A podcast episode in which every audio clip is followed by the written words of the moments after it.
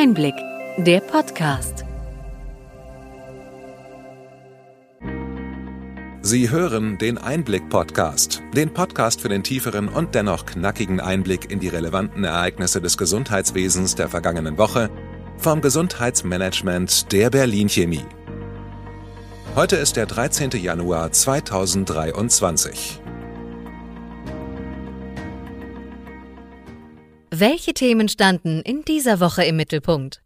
Zum Jahreswechsel möchten wir Ihnen zunächst alles Gute wünschen und hoffen, dass Sie einen guten Start ins neue Jahr hatten. Wo stehen wir bei den DIGA? Der zweite Bericht des GKV-Spitzenverbandes wurde zum Jahresanfang vorgelegt. Die Zertifikate der Konnektoren für die Telematikinfrastruktur TI sollen nun doch mit einem Software-Update verlängert werden, legte die Gematik nach langem Streit nun fest. Die geplante Krankenhausreform soll in einem gemeinsamen Gesetzesantrag von Bundesregierung und Bundesländern angepackt werden. Gemeinsam statt gegeneinander. Sicher keine schlechte Idee. Mit zwei großen Sammelgesetzen, schmucklos als Versorgungsgesetz 1 und 2 bezeichnet, sollen die Vorhaben der Ampelkoalition im Bereich Gesundheit in diesem Jahr auf den Weg gebracht werden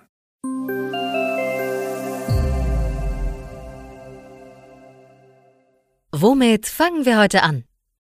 Avatare zur Beratung von Patientinnen könnten ein praktisches Beispiel für den Einsatz von künstlicher Intelligenz im Rahmen telemedizinischer Versorgung werden. In London kann man seit Mai 2022 allabendlich die Möglichkeiten dieser Visualisierungstechnik bewundern. Die vier Mitglieder der Popgruppe ABBA lassen sich auf der Bühne von ewig jungen Avataren vertreten. Mit Erfolg.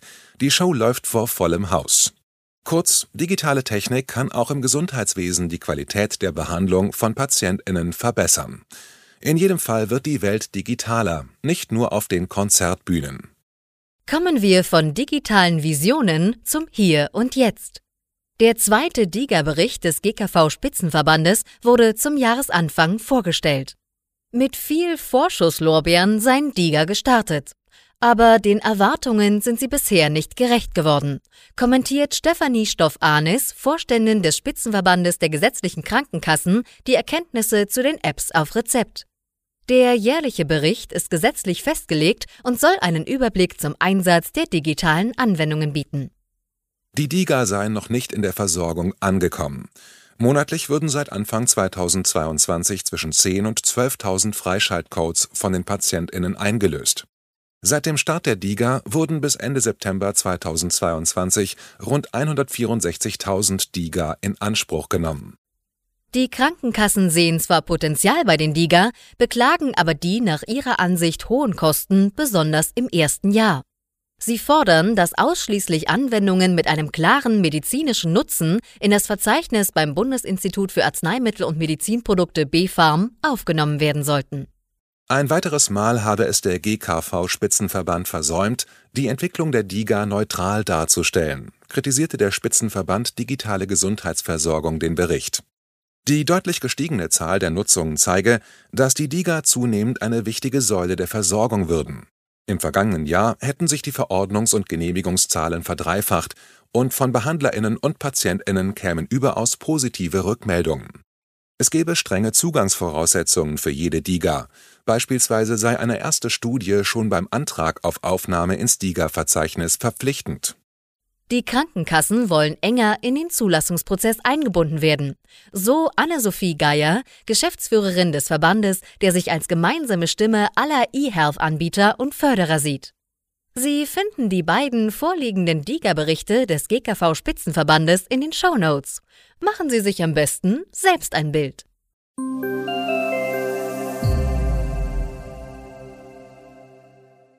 Bei den Hardware-Konnektoren stimmt die Gematik nun doch Laufzeitverlängerungen mit einem Software-Update zu.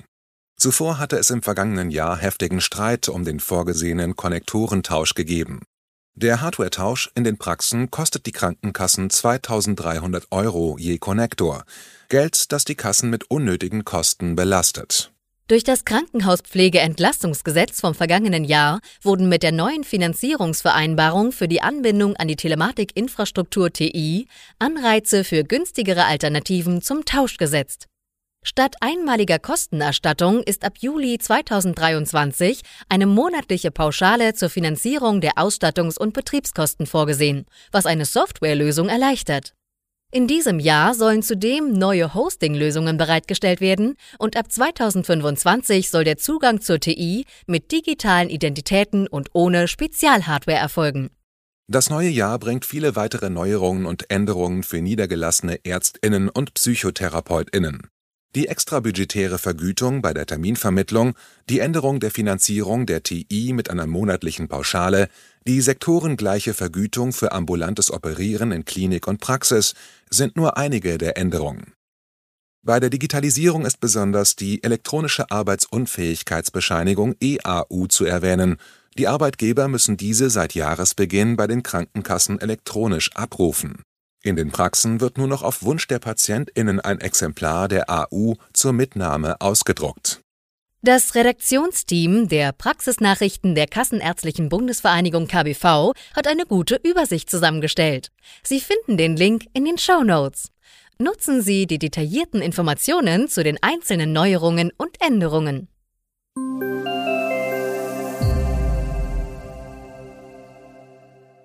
Die geplante Krankenhausreform soll mit einem gemeinsamen Gesetzesentwurf von Bundesregierung und den Ländern auf den Weg gebracht werden. Hintergrund ist, dass die vom Bundesgesundheitsminister im Dezember 2022 vorgestellten Vorschläge der Regierungskommission die Kompetenzen der Länder bei der Krankenhausplanung betreffen.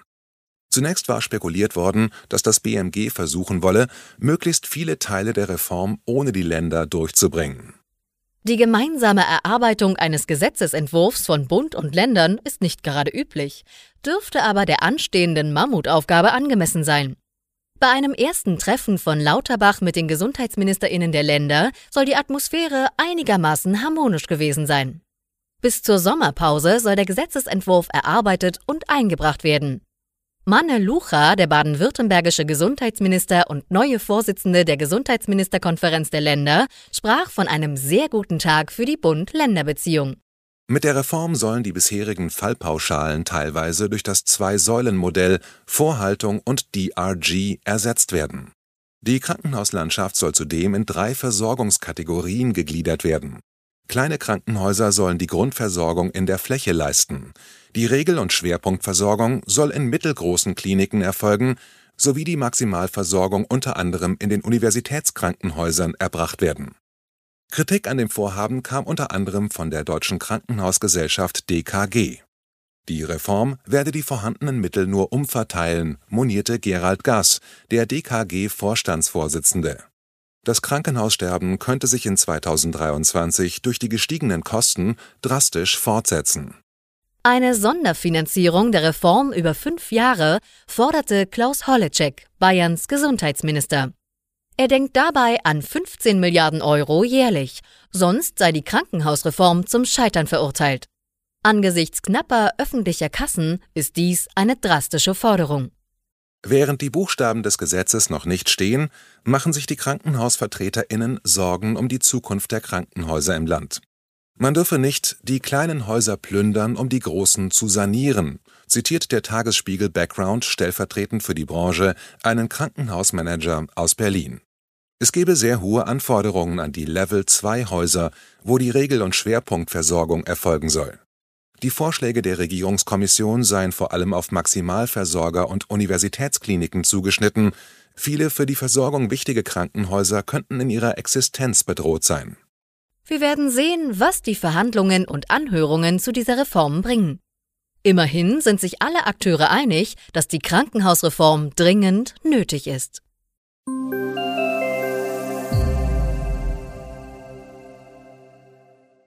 Mit den schlichten Titeln Versorgungsgesetz I und II wird gefühlt der halbe Koalitionsvertrag zum Thema Gesundheit mit prall gefüllten Sammelgesetzen auf den Weg gebracht.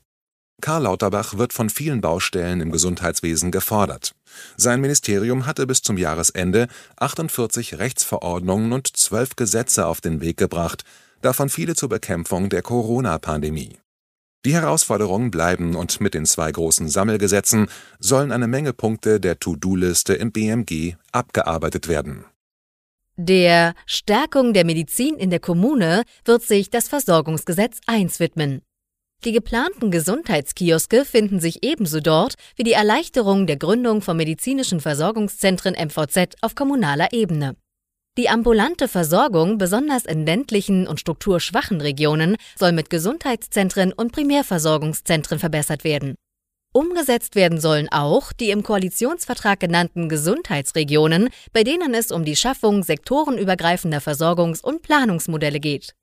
Die Reform des gemeinsamen Bundesausschusses GBA sowie die Beschleunigung der Vergabe von Arztterminen sind weitere Anliegen des geplanten Gesetzes.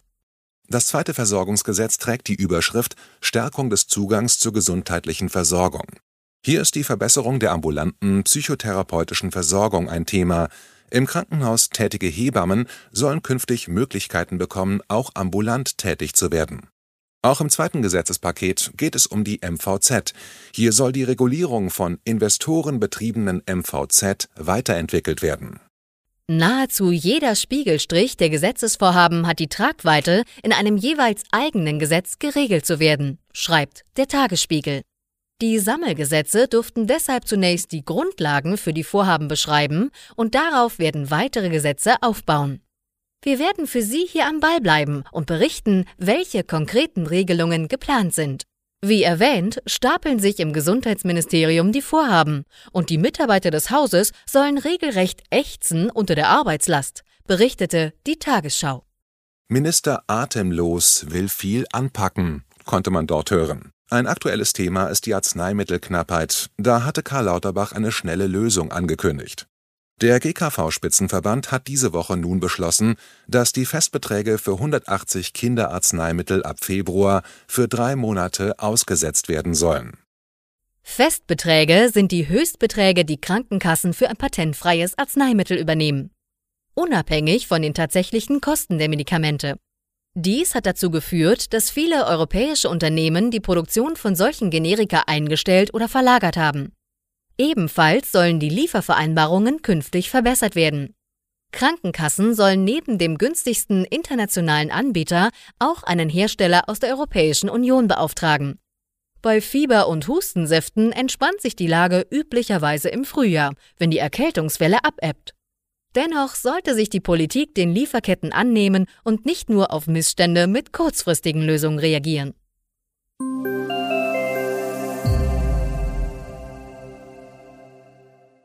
Soweit unser Rückblick. Welche Themen sind wichtig für die kommenden Wochen? Die Zukunft wird digitaler und vernetzter. Zur Versorgungslandschaft der Zukunft gehören Gesundheitsnetzwerke, um die Versorgung der Patientinnen im demografischen Wandel sicherzustellen. Arztnetze werden seit Jahresanfang von einem Bundesverband statt einer Bundesagentur vertreten. ADA, Bundesverband der Arztpraxis und Gesundheitsnetze. Wir freuen uns auf die weitere Zusammenarbeit, auch bei den kommenden Kongressen für Gesundheitsnetzwerke. Nach bald drei Jahren verschwindet Corona zunehmend aus der Öffentlichkeit. Weitere Bundesländer schaffen die Maskenpflicht im öffentlichen Nahverkehr ab, und auch in den Fernzügen der Deutschen Bahn soll die Entscheidung, eine Maske zu tragen, künftig freiwillig werden.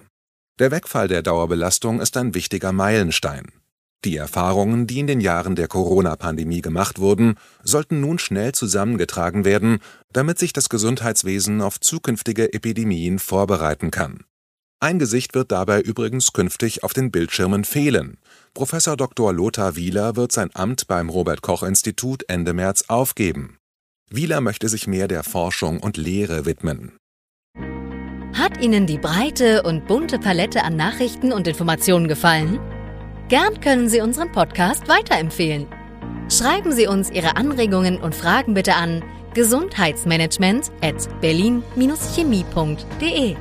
Sie finden unsere Kontaktdaten auch in den Show Notes.